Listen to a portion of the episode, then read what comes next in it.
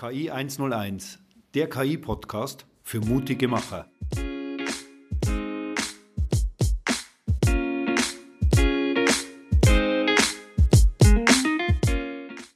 Herzlich willkommen zu unserem Podcast KI 101. Mit mir dabei ist wie immer der Reinis. Hallo Reinis. Hallo Michael. Und wir haben heute einen ganz besonderen Gast dabei, unseren Wolfgang Buchner. Hallo Wolfgang. Hallo Michael, hallo Reinis. Hallo. Schön, dass du mal bei uns dabei bist. Vielleicht stellst du dich mal kurz vor und was so dein Aufgabenbereich bei der Tiki ist. Ja, es freut mich, dass ich auch mal daran teilnehmen darf. Ähm, bin schon ganz gespannt. Ähm, mein Aufgabenbereich, ich bin Techie-Softwareentwickler durch und durch. Und ähm, ich habe auch bei Tiki mit die Jahre unsere interne Plattform mit aufgebaut, habe neue Wege gesucht. Und seit einem Jahr bin ich tatsächlich an der Technologie Lakehouse hängen geblieben und das beschäftigt mich noch eine Weile. Mhm. Gut, Lakehouse, haben wir schon mal drüber gesprochen, Reinis, oder? Ja, aber nicht technisch tief. Und heute, Lakehouse ist wirklich der richtige Stichwort. Wir möchten ein bisschen eintauchen. Na dann, tauchen wir mal ein in den Lake oder in das Haus? In beides? In beides, auch gut. Ja, Wolfgang, ähm, erzähl doch, was, was ist ein Lakehouse? Das klingt nach See und Haus am See. Ja, ich, ich tue mich auch immer noch schwer, ähm, diese Metapher oder diese Vorstellung, die dem Haus am See zu begreifen. Aber ich glaube, das war sogar du, der das mal beschrieben hat und ganz gut erklärt hat. Es gab mal eine Zeit lang den Begriff Data Lake. Der wurde viel verwendet, was, wenn es um den Thema Big Data Technologie geht. Das heißt, wenn Firmen anfangen, viele Daten zu sammeln, dann mussten die irgendwo gespeichert werden. Und da kam der Begriff Data Lake auf. Und was kann man sich darunter vorstellen? Es war einfach ein riesengroßer, ungeordneter Datenspeicher, der in irgendwelchen Rechenzentren rumliegt der halt technisch viel Daten verarbeiten konnte oder bereitstellen konnte, aber die, es war halt unstrukturiert oder besser gesagt, die Nutzung davon war halt unorganisierter.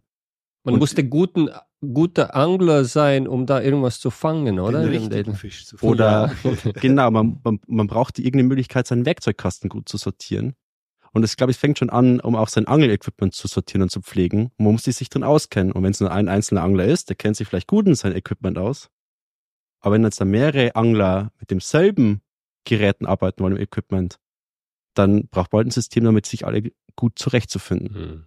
Und ich glaube, da kam dann dieses Haus am See ins Spiel, das das Ganze gut ordnen soll, damit es halt verständlich wird und besser nutzbar wird. Gut. Was gibt's an Technologie aktuell so zu diesem Lakehouse? Ja, die Frage ist, was macht's, was ist neu an diesem Lakehouse? Ne? Wenn man mhm. das mal dieses Data Lake gab es ja schon eine Weile. Da gibt's viele Vertreter, sei es jetzt Amazon oder auch Open Source Software. Aber was ist da seitdem neu dazugekommen? Das sind, ich glaube, ähm, die wesentlichen Teile sind so neue Dateiformate, die nennen wir auch offene Tabellenformate und auch Systeme, um die abzurufen und pflegen zu können. Da gibt's auch ein paar Hersteller davon. Wie viele? Vielleicht drei oder zwei. Also nicht paar, sondern drei, oder? Ja. Kannst du die nennen? Ähm, als wir damals anfingen, uns mit der Technologie zu beschäftigen, also wir drauf gestoßen sind, sind uns, glaube ich, zwei Hersteller namentlich aufgefallen. Das eine war Databricks und das andere war Tremio. Mhm. Richtig. Ich glaube, mittlerweile sind auch mehrere ähm, Hersteller drauf aufgestiegen, also die typischen ähm, Hyperscaler, sei es jetzt Microsoft oder Amazon oder auch Google oder auch andere ähm, Anbieter. Ich glaube, ähm, bekannter könnte sein Snowflake. Also im deutschen Raum kenne ich jetzt nicht viele Leute, die den Begriff kennen, aber die sind auch relativ groß. Hoodie? Auch mit auf den Zug aufgestoßen. Mhm. Hoodie ist eigentlich Open Source und dahinter steckt auch eine Firma. Ich glaube, sie heißen Starburst, aber mhm. da kenne ich niemanden, der die Firma kennt mhm. bisher. Okay. Ja, und Jetzt äh, zurück zu Open Table Formaten oder OTFs. Ne? Da geht's ja auch, also einer von den Vorteilen, was ich mir so in Erinnerung habe, es geht um die Trennung. Hm, was meinst du mit Trennung? Die Trennung von was? Trennung von Sachen, genau. Das wollte ich von dir hören. Trennung von was? Um welche Trennung geht's denn da? Ähm, es, also wenn ich jetzt bloß über Trennung nachdenke und das, was ich mir darunter vorstellen könnte, wäre, ähm, man muss die Daten irgendwie speichern in Zahlen, Nullen und Einsen. Dafür braucht man Formate, die das Ganze koordinieren. Ähm, und diese Formate gibt es schon länger. Ich glaube, zehn Jahre könnten mittlerweile reichen, aber so lange gibt's die schon. Ähm, was aber halt schwierig war, ist, das Ganze zu managen und einen Hut zu bringen. Das heißt, wenn ich diese Daten ändere, was passiert dann? Wie gehe ich damit um? Wenn ich neue Daten hinzufüge, wenn ich vielleicht die Attribute, die Beschreibungen der Sachen ändern will oder anderen mhm. Typ verpassen. Das war dann nicht ganz so gut drin ähm, zu managen. Und diese neuen offenen Tabellenformate, die ergänzen das Ganze, machen das leichter. Was trennen die dann dabei? Ach, ja, die Metadaten mit den ja, eigentlichen Genau, Daten. das wollte ich ja hören. Ne? Dachte ich mir, ich kenne dich doch. Ursprung war doch, wir trennen die Rechnung, Rechnerleistung hm. von Datenspeicherung. Ja, das heißt, wir haben einmal Compute und einmal Storage. Ja. So ein Lakehouse ist ja die nächste Ebene, wo wir den physikalischen Speicherformat von den Meta, von den Schema trennen. Und das erlaubt uns was? Trennung von Compute und Storage, wenn man den Begriff so nennen will. Also, ich meine, ich kann mal kurz vielleicht auch die Historie erzählen, dann kann man sich leichter vorstellen. Als das Ganze mit Big Data anfing, da hat Google so ein Paper veröffentlicht, das hieß damals MapReduce. Und aus dem Ganzen sind auch viele Open Source Technologien entstanden. Vielleicht kennt man den Namen Hadoop. Das ist so eins. Da war aber das Ganze mit Datenhaltung und Computer war verknüpft. Das heißt, man konnte, wenn man mehr Datenspeicher bräuchte, musste man auch die Rechenzeitleistung erweitern. Das war also stark verwoben miteinander. Und mit der Zeit hat sich aber auch tatsächlich ergeben, dass es ein bisschen losgelöst oder dass es ein bisschen loslöste. Und durch, durch diese offenen Tabellenformate ist es noch leichter geworden, das voneinander zu trennen. Und was jetzt ganz neu ist, dass man diese ganze Big Data Technologie und die Datenhaltung in Big Data, die sehr stark individuell, weil man, man musste also Spezialisten haben, die Programmcode schreiben konnten, um die Daten abzufragen, um neue Daten zu generieren. Man bräuchte da schon ein paar Spezialisten, also wirklich Softwareingenieure. Ähm, Gibt es jetzt neue Technologien, die das Ganze halt über SQL, also ähm, oder SQL auf Englisch, abgreifbar und beschreibbar macht. Und SQL ist die Sprache, die man seit 30, 40 Jahren, Reines, könnte es hinkommen? Ja. In Datenbankensystemen mhm. verwendet. Das heißt, ähm, Kollegen und ähm, Techies, die SQL beherrschen, können jetzt auch im Big Data Umfeld Daten erstellen, zugreifbar machen und auswerten. Ja, und das ist wirklich ziemlich mächtige Kiste, weil äh, vor 40 Jahren, vielleicht auch sogar länger, also äh, SQL oder Structured Query Language äh, war äh, oder wurde extensiv genutzt, um äh, Datenbeschaffung für äh, Business-User zu erleichtern, weil vereinfachte Syntax, man muss nicht kümmern um die ganzen physikalischen Eigenschaften der Daten oder viel weniger, sage ich mal so, und, und auch Art komplexe Abfragen durchzuführen, äh, ist in dieser Syntax viel einfacher geworden oder gewesen, sorry. Und dann kam ja Alter von NoSQL und Big Data und es war wieder auf einmal sehr viel komplexer, weil es gab keinen einheitlichen, standardisierten Art und Weise, die Daten abzufragen. Man musste komplexen äh, Code schreiben in, in verschiedenen Entwicklungssprachen, um die Daten zu bekommen, ob jetzt äh, MapReduce oder direkte NoSQL-Abfragen. Und ich erinnere mich an die Diskussion schon vor zehn, vielleicht sogar länger Jahren, wo man gesagt hat, ja, aber das ist doch furchtbar. Kann, warum kann man nicht mit SQL wieder auf diesen NoSQL-Datenbanken zuzugreifen? Und damals habe ich gedacht, das ist so ein Schmarrn. Das ist ja völlig andere Technologie und völlig andere Art und Weise, die Daten zu speichern, zu organisieren. Das wird nie der Fall sein. Aber siehe da. Ja, genau. Und seit einem Jahr ist es plötzlich wieder möglich. Mhm. Und du steckst mittendrin, Wolle. Ja. Ja, dann erzähl doch ein bisschen was von, ähm, was du aktuell so machst mit diesem Lakehouse. Und mit welchem Lakehouse machst du denn das, was mhm. du da machst? Genau, was, was machen wir? Also, es, ich, ich muss es tatsächlich kurz loswerden. Ähm, ich hatte tatsächlich ursprünglich mal, ich glaube, das war noch zu den Zeiten zusammen mal, als wir die, die KI-Forschungs- und Entwicklungsabteilung aufgebaut haben. Da sind wir auf Big, damals mit Big Data beschäftigt, mit KI. Also vor sieben, acht Jahren. Vor sieben, acht Jahren. Und damals, als man mit den Big Data Speicher, wir haben damals mit Hadoop gearbeitet, ähm, sind wir auf die Technologie Spark gestoßen und das Dateiformat Paket und waren endlos begeistert. Und selbst damals dachte ich schon, oh, mit den, mit den zwei oder mit den drei Dingen könnte man doch eigentlich ein Data Warehouse bauen.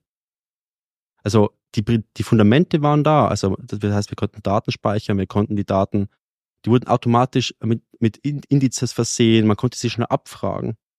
Und ein paar Jahre zuvor habe ich auch kleinere Data Warehouses gebaut, halt mit proprietären Lösungen von Microsoft.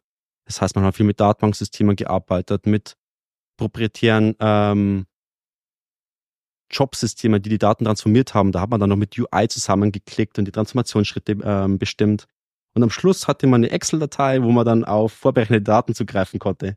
Das war unser Warehouse. Und ich dachte mir schon, oh, mit den neuen Dingen, äh, Technologien wie Spark, Hadoop, Paket könnte man doch auch sowas machen. Es war aber noch nicht ganz reif. Es hat noch was gefehlt, so die letzten zehn Prozent gefühlt. Und über die Jahre hinweg konnte ich den Rennis gar nicht davon überzeugen, dass wir da investieren. Ähm, möglich kann sein, weil einfach die Zeit gefehlt hat. Die Technologie war noch nicht reif genug. Und letztes Jahr, ich glaube, war das gegen, nee, zwei Jahre. 20, 2022, Ende äh, 2022 ei, ei, ei. hatten wir einen Projektauftrag. Da wollten wir uns mit Streaming beschäftigen. Ähm, aber wir wollten diese Streaming-Daten auswertbar machen, damit wir sie nutzen können für unsere KI-Projekte. Das heißt, wir hatten die Anforderung, dass wir die Daten halt auch massiv parallel verarbeiten können. Also nicht bloß ähm, ein paar hunderttausend Datensätze, sondern Millionen bis Milliarden Datensätze. Und die wollten wir halt in nahezu Echtzeit irgendwie synchronisieren auf einem Big Data Speicher, damit wir sie halt zugreifen können. Das war halt wichtig für uns. Und dann haben wir nach Lösungen gesucht. Und dann sind wir irgendwann auf diese offenen Tabellenformate gestoßen und initial auf Apache Iceberg. Das ist eins dieser offenen Tabellenformate. Das Eisberg wie Eisberg, ne? Genau, wie der Eisberg. Also mhm. der Eisberg, äh, wie auch die Titanic mhm. zum Sinken gebracht hat. Ähm, die Technologie ist eigentlich genauso eine Metainformationen, die es um dieses Apache-Paket erweitert hat. Das ist so ein physisches Datenformat. Das wurde ursprünglich von Netflix-Ingenieuren entwickelt, um ihre Datenmengen verwalten zu können. Und die haben es dann, Gott sei Dank, dieser Open-Source-Community kostenlos zur Verfügung gestellt. Es gibt noch ein, zwei weitere Formate, die ich mal namentlich kurz nennen kann. Das ist ähm, Delta von Databricks und Hoodie von Hoodie, auch Open Source. Bei, alle drei sogar Open Source. Und dann haben wir halt angefangen, mit der Technologie zu arbeiten und wir konnten tatsächlich, also innerhalb von fünf Minuten, neue Daten, die nahezu Echtzeit kamen, auf die, äh, diesen Speicher zur Verfügung stellen und sofort wieder auswertbar machen. Und dann haben wir uns noch nach einer ähm, Technologie gesucht, die uns das erleichtert, damit man es halt auch ähm, End-Usern zur Verfügung zu stellen kann. Also hübsche UI, die selbsterklärend ist. UI heißt Benutzeroberfläche. Genau. Und da sind wir auf Dremio gestoßen. Ähm, Dremio war auch maßgeblich, also ja, ähm, die haben auch schon ziemlich früh ähm, die Plattform gebaut. Damals hieß es noch nicht Lakehouse um solche Big Data Speicher und auch andere Speicher halt zur Verfügung zu stellen, sei es jetzt für Reporting, sei es jetzt auch um Excel drauf zuzugreifen oder um auch Dateningenieuren oder Data Scientists zur Verfügung zu stellen. Und jetzt seit zwei, drei Jahren heißt es halt Lakehouse. Und war, was war uns dann wichtig mit Dremio? Das war einmal diese Expertise, wo sie herkommen. Sie haben viel mit Open Source Technologie gearbeitet, stellen es auch selbst Open Source bereit und man kann es auf eigener Hardware betreiben, was viele nicht mehr ermöglichen. Und deswegen haben wir damit gestartet nutzen sie auch weiterhin. Mhm.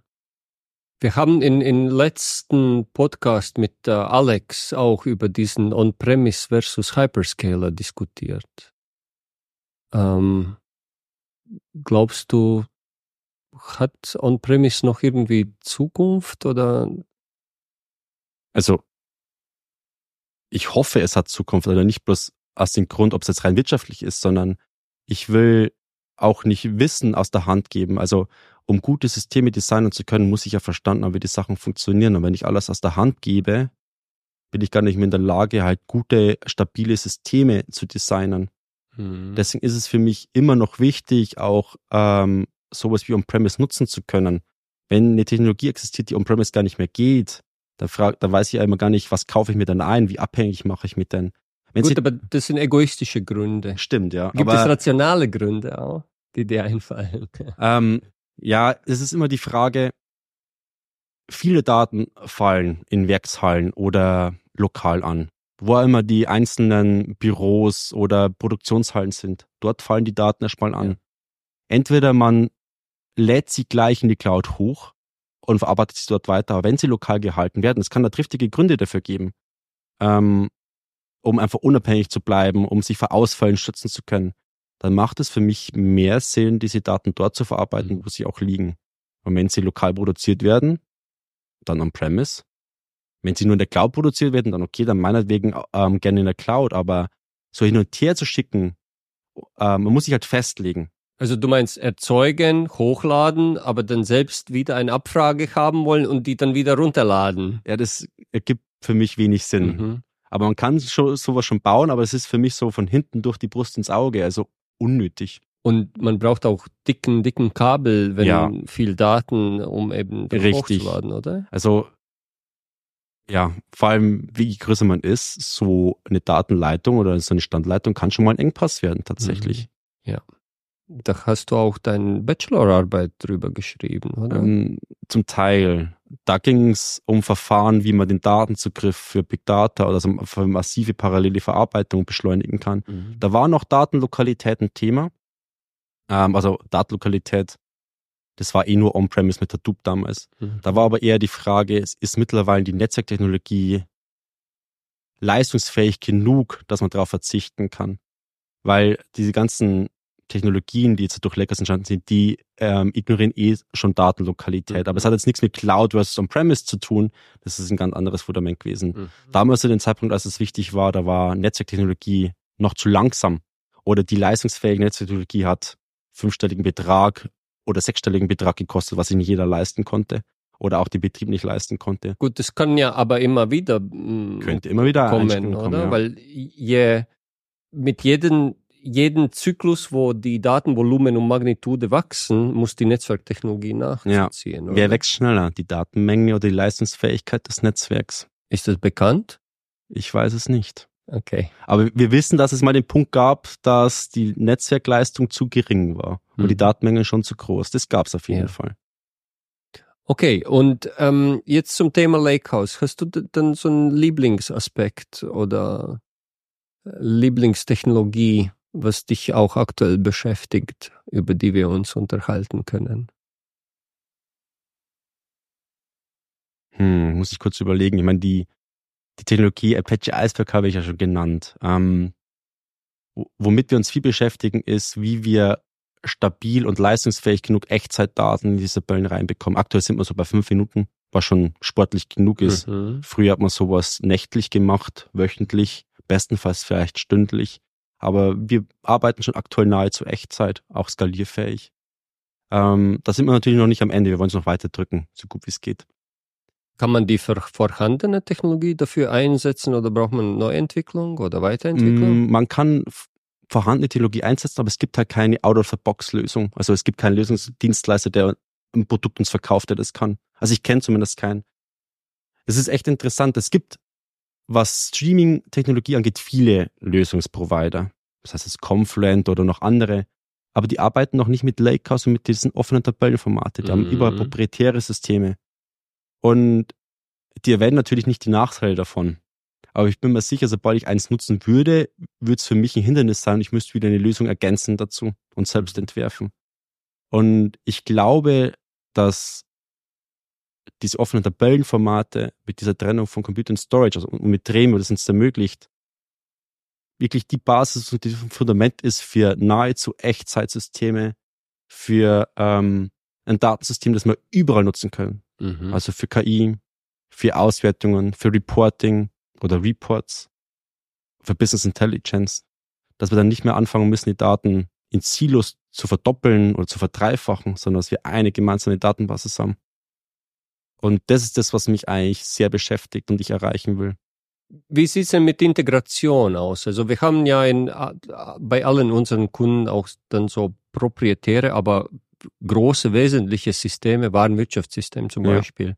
Wie integriert sich diese neue Technologie mit den vorhandenen ja. Platzhirschen? Um es direkt zu sagen, von alleine gar nicht. Also ähm, klar, alle diese Systeme stellen irgendwelche Schnittstellen bereit. Mhm. Und erstmal zu finden, welche Schnittstellen existieren, ist schon mal immer schw sehr schwierig. Aber wir haben da so einen Weg gefunden, der eine gute Brücke schlägt. Also wir nutzen da eine Streaming-Technologie, die heißt Apache Kafka. Das ist aktuell unser Mittelsmann. Und sobald wir eine Lösung finden, um die Daten dort rein zu übertragen, können sie wir auch wieder ähm, abholen und mit unser System, unser Zielsystem integrieren, unser Lakehouse-System. Ähm, und das haben wir halt auch gewählt, weil häufig gibt es bereits existierende Lösungen, die zumindest in Kafka schreiben können. Mhm. Wir greifen es dann mit unserer Entwicklung ab. Und wenn es es nicht gibt, könnte man, sind wir auch in der Lage, zumindest diesen einen Bauteil selbst zu entwickeln. Mhm. Auch wenn es natürlich mit Fleißarbeit verbunden ist, aber wir werden in der Lage dafür. Und dann ist es halt auch wahrscheinlich wiederverwendbar. Und ist Stand heute Kafka mit den ja, well-known, gut bekannten IT-Systemen äh, in so einem klassischen produzierenden Gewerbe schon mm, integrierbar? Gibt es Konnektoren oder ja, was auch immer? Ähm, für so typische Datenbanksysteme, äh, für die typischen SQL-Datenbanksysteme, also man kann Bananen nennen, sowas wie ähm, Oracle oder auch Microsoft SQL Server. Mhm. Die sind integrierbar, ganz gut sogar. Da heißt die Technologie Debetium. Das ist von Red Hat entwickelt worden. Also Red Hat ist auch ein größerer Name. Welche Design-Pattern ähm, unterstützt Debetium? Du meinst es von den Datendesign-Pattern? Ja. Das ist noch ganz interessant, ja. Ähm, das Pattern heißt CDC. Ähm, ausgesprochen Change Data Capture. Anstatt, also der wesentliche Unterschied ist, anstatt dass man die Daten also ich kann es bisher immer so, man fragt alle Daten auf einmal ab. Vor allem was so Datenbanksystem und SQL immer, also die SQL-Beschreibung ist, ich formuliere, welche Daten ich in welcher Form haben will und dann kriege ich alle auf einmal. Eine Menge. Eine Menge, ja. Und aber immer alle Daten auf einmal abzurufen, ist manchmal gar nicht gut. Man, mhm. Wenn man sich mal vorstellt, man hat jetzt ein Produktionssystem, sei es jetzt ein Warenwirtschaftssystem oder ein Fertigungssystem. Und die laufen seit Jahren, sammeln viel Daten an. Und wichtig ist ja, dass das System funktioniert und stabil funktionsfähig bleibt. Aber wenn es ausfällt, was passiert dann? Dann steht die Produktion still. Richtig. Oder es können keine Rechnungen geschrieben Ja, Uiuiui. ja und ähm, ich weiß gar nicht, wie lange das, das dauert, dass dann eine Firma plötzlich auch pleite gehen könnte. Nicht lange heutzutage. Und deswegen muss man sehr aufpassen, mit welchen ähm, Abfragen man arbeitet. Weil wenn man ganz viele Daten abfragt, kann es passieren, dass man so ein System schnell lahmlegt. Und das will man unbedingt vermeiden. Und was dieses CDC oder Change Data Capture so anders macht, ist, anstatt die Daten auf einmal abzufragen, ähm, überträgt er kontinuierlich die Änderungen. Das ist auch plötzlich konzeptionell was ganz anderes. Bevor, so, vorher habe ich immer den Ist-Zustand vorher abgefragt und habe das bekommen, was gerade aktuell gültig ist. Mit, CDC, mit CDC ist es aber so, ich kriege ja die Änderungen äh, in Echtzeit mit. Aber dann habe ich eine Änderungshistorie. Aber den Ist-Zustand dazu raus muss ich wieder aufbauen. Weil je nach System interessiert mich ja der Ist-Zustand. Manchmal interessiert mich auch die Änderungshistorie. Mm. Ich, so habe ich beides, aber ich muss den Ist-Zustand rekonstruieren. Das machen wir auch an der Stelle. Aber das Gute ist, dadurch, dass wir die Änderungen halt Stück für Stück übertragen, verursachen wir nahezu keine Last auf diesen Systemen, was wichtig ist. Das heißt, ja. wir gefährden niemals den Betrieb einer Firma. Verlangsamen. Oder so. Ja. Ja, gut. Wie funktioniert es eigentlich mit den unterschiedlichen Systemen? Du hast ja gesagt, Fertigungssysteme waren Wirtschaftssysteme. Wie kann man sich sowas vorstellen? Denn ich kenne das auch aus der Vergangenheit, dass die ja auch nicht auf einer selben ja, Basisstruktur von den Daten laufen. Ja, es ist eine Herausforderung für sich tatsächlich. Wenn wir Glück haben, hm, gibt es Systeme, die sind sehr bekannt oder die, es gibt Abte äh, Teams, die beschäftigen sich auch mit der Datenhaltung in den Systemen. Zum Beispiel ein Fertigungssystem kann man als Beispiel nennen. Das läuft auf der Datenbanktechnologie. Das wurde auch schon gepflegt, gemaintained, also gewartet und die ähm, Kollegen kennen sich in der Datenform gut aus. Dann kann, haben wir immer Rücksprache halten. Mhm. Ähm, und wie ich schon gesagt habe, für so gängige SQL-Systeme, Datenbanken ist die Technologie da und Open Source und kostenlos jederzeit wiederverwendbar. Es gibt natürlich auch Systeme, wo es solche Implementierungen oder Lösungen gar nicht gibt. Oder die sind riesengroß und bis man sich zurechtfindet, vergehen wirklich viel Zeit. Also man teilweise sieht man den Wald vor lauter Bäumen nicht und man muss sich erst wirklich mit ganz viel Fleiß und Blut zurechtfinden, wie man denn dort startet. Das welche Schnittstellen gibt es? Gibt es existierende Lösungsprovider, die oft dann auch im Internet untergehen, muss man wieder cherry, also man muss die teilweise wirklich, also suchen lange Zeit, bis man was findet. Aber in der Regel findet man tatsächlich was. Ähm, dann ist die Technologie da, ähm, aber die Schnittstellenbeschreibungen oder die Datenbeschreibungen sind dann immer noch sehr schlecht und man braucht oft ähm, Consultants, die einem das erklären. Vor allem was dieses größere ERP-System angeht. Und dann ist es auch noch so, dass viele dieser Systeme oft veraltet sind. Und solche Updates gehen ja, da gehen dann oft ja Jahre bis ein Jahrzehnt ins, ins Land, bis die mal auf neue ähm, Versionen mhm. hochgezogen mhm. werden. Und erst dann kann man von guten und besseren Schnittstellen profitieren. Also in dem Sinne ist auch eine der Aufgaben von Lakehouse, ähnlich wie das früher bei Data Warehouse war, die Daten zu ordnen und auf eine Ebene heben, dass jeder mit einfachen Werkzeugen, einfachen Mitteln die Daten ja. finden und auch zugreifen Richtig. kann. Und man ist nicht eingeschränkt, was Leistungsfähigkeit angeht. Das ist auch so wichtig. Also man hat eine Form, wie man Daten abfragt. In dem Fall SQL. Also man kann sich andere Wege auch suchen, wenn man möchte. Aber es gibt immer die Möglichkeit über SQL. Ähm, es gibt dann ein System, wo man die Daten abrufen kann. Man muss sich nicht mal mit den verschiedenen Einzelsystemen auseinandersetzen. Mhm. Also ob es jetzt ein Fertigungssystem oder ERP-System ist, die da über unterschiedliche Arten und Weisen zum Teil haben. Oder man kann damit SQL nicht auf die eigentliche Datenbank zugreifen, weil man immer die Gefahr hätte, sonst das System lahmzulegen. Ja. Also wir entkoppeln das Ganze dann mit dem Lakehouse-System oder ähm, Ziel. Ist die Technologie denn schon so weit? Weil ich meine, die Aufgabe hatten wir auch schon bei Data Warehouse-Systemen gehabt. Ja. Die haben die Aufgabe nicht so toll umgesetzt, ne? weil die Technologie war noch nicht so weit. Ja, die Technologie war schon da, aber ich meine, man hat sich in gewissen Rahmen bewegt. Hm. Sowas wie man hat die Daten halt einmal am Tag oder einmal nächtlich. Warum nächtlich? Ja, damit man halt tagsüber ähm, die Werkzeiten halt nicht beeinflusst hat. Ne? Mit solchen Tricks hat man gearbeitet. Ja, ja. Oder halt am Wochenende aus dem gleichen Grund und, äh, und einmal wöchentlich am Wochenende halt einfach, weil sonst die Systeme nicht leistungsfähig genug waren, um die Daten dann ähm, zur Verfügung zu stellen. Also man hat immer mit Tricks mhm. gearbeitet, aber das war halt dann jahrzehntelang gang und gäbe. Ja gut, weil CDC gab's nicht. Ja. Auch diese anstreben oder bestreben, eine einheitliche Superschema der konsolidierten Daten zu haben, was ja auch völlig unrealistisch ist, oder? Und was, was ich finde, was Lakers von Data Warehouse eigentlich so gut abgrenzt ist, bei Warehouse-Systemen hast du eher den Ziel gehabt, Business Intelligence und Reporting zu ermöglichen. Mhm. Und damit das schnell genug geht, oder ich meine, so ein Nutzer wollte das ja auch innerhalb von Sekunden ein Ergebnis sehen ging man her und hat alle Daten immer vorberechnet, ähm, voraggregiert, ähm, stark an die Reports angepasst. Mhm. Und Resultat ist, dass die Rohdaten oft wieder entfernt worden sind, weil halt mhm. das System, das Währungssystem nicht leistungsfähig genug war, alles zu speichern oder auch ähm, zu berechnen. Man hat nur die, äh, die wirklich zusammengedampften und berechneten Daten bereitgestellt gespeichert. Aber was ist das? Was bedeutet das dann? Ja, man konnte die Daten in dem Warehouse halt nur für Business Intelligence Reporting dann nutzen. Weil die Rohdaten waren weg, weg, und die waren aggregiert auf eine gewisse Art und Weise und somit können wir nur Richtig. ein, zwei uh, Use Cases bedienen. Richtig. Aber man hat diese ganze Arbeit nur, nur dafür gemacht. Ähm, und anscheinend war es es auch wert.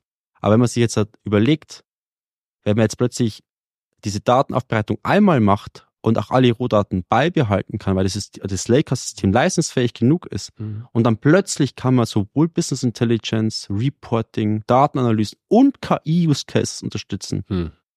Ja, dann, was klingt denn dann von beiden besser? Ich würde sagen, Lakehouse. Weil ich investiere einmal und kann plötzlich vier Use Cases umsetzen, anstatt bloß einen oder zwei. Unbekannt sind zu ja. der Zeitpunkt. Naja, das und mit einer anderen Aktualität da. Ja, richtig. Schön. Gut. Ich finde, es klingt zu gut, um es nicht zu tun. Ja, deswegen tun wir ja auch. Genau. Und äh, Zuhörer sollten das auch tun, oder? Unbedingt. Passt. Gut, mich freut's. Ich sag vielen Dank euch beiden für das spannende Gespräch. Ich denke, jeder, der zuhört, will gerne mal mit Wolfgang und mit dem Reinis auch mal dazu sprechen. Jederzeit. Sollte auch. Sollte auch. ähm, ich, ich weiß, der Teufel ist ein Eichhörnchen, aber der Wolfgang hat schon einige Eichhörnchen hier gefangen und entdeckt im positivsten Sinne. Vielen Dank, bis zum nächsten Mal. Tschüss. Jo, danke Wolfgang, danke, danke Michael, danke, danke euch. Ciao. Ciao.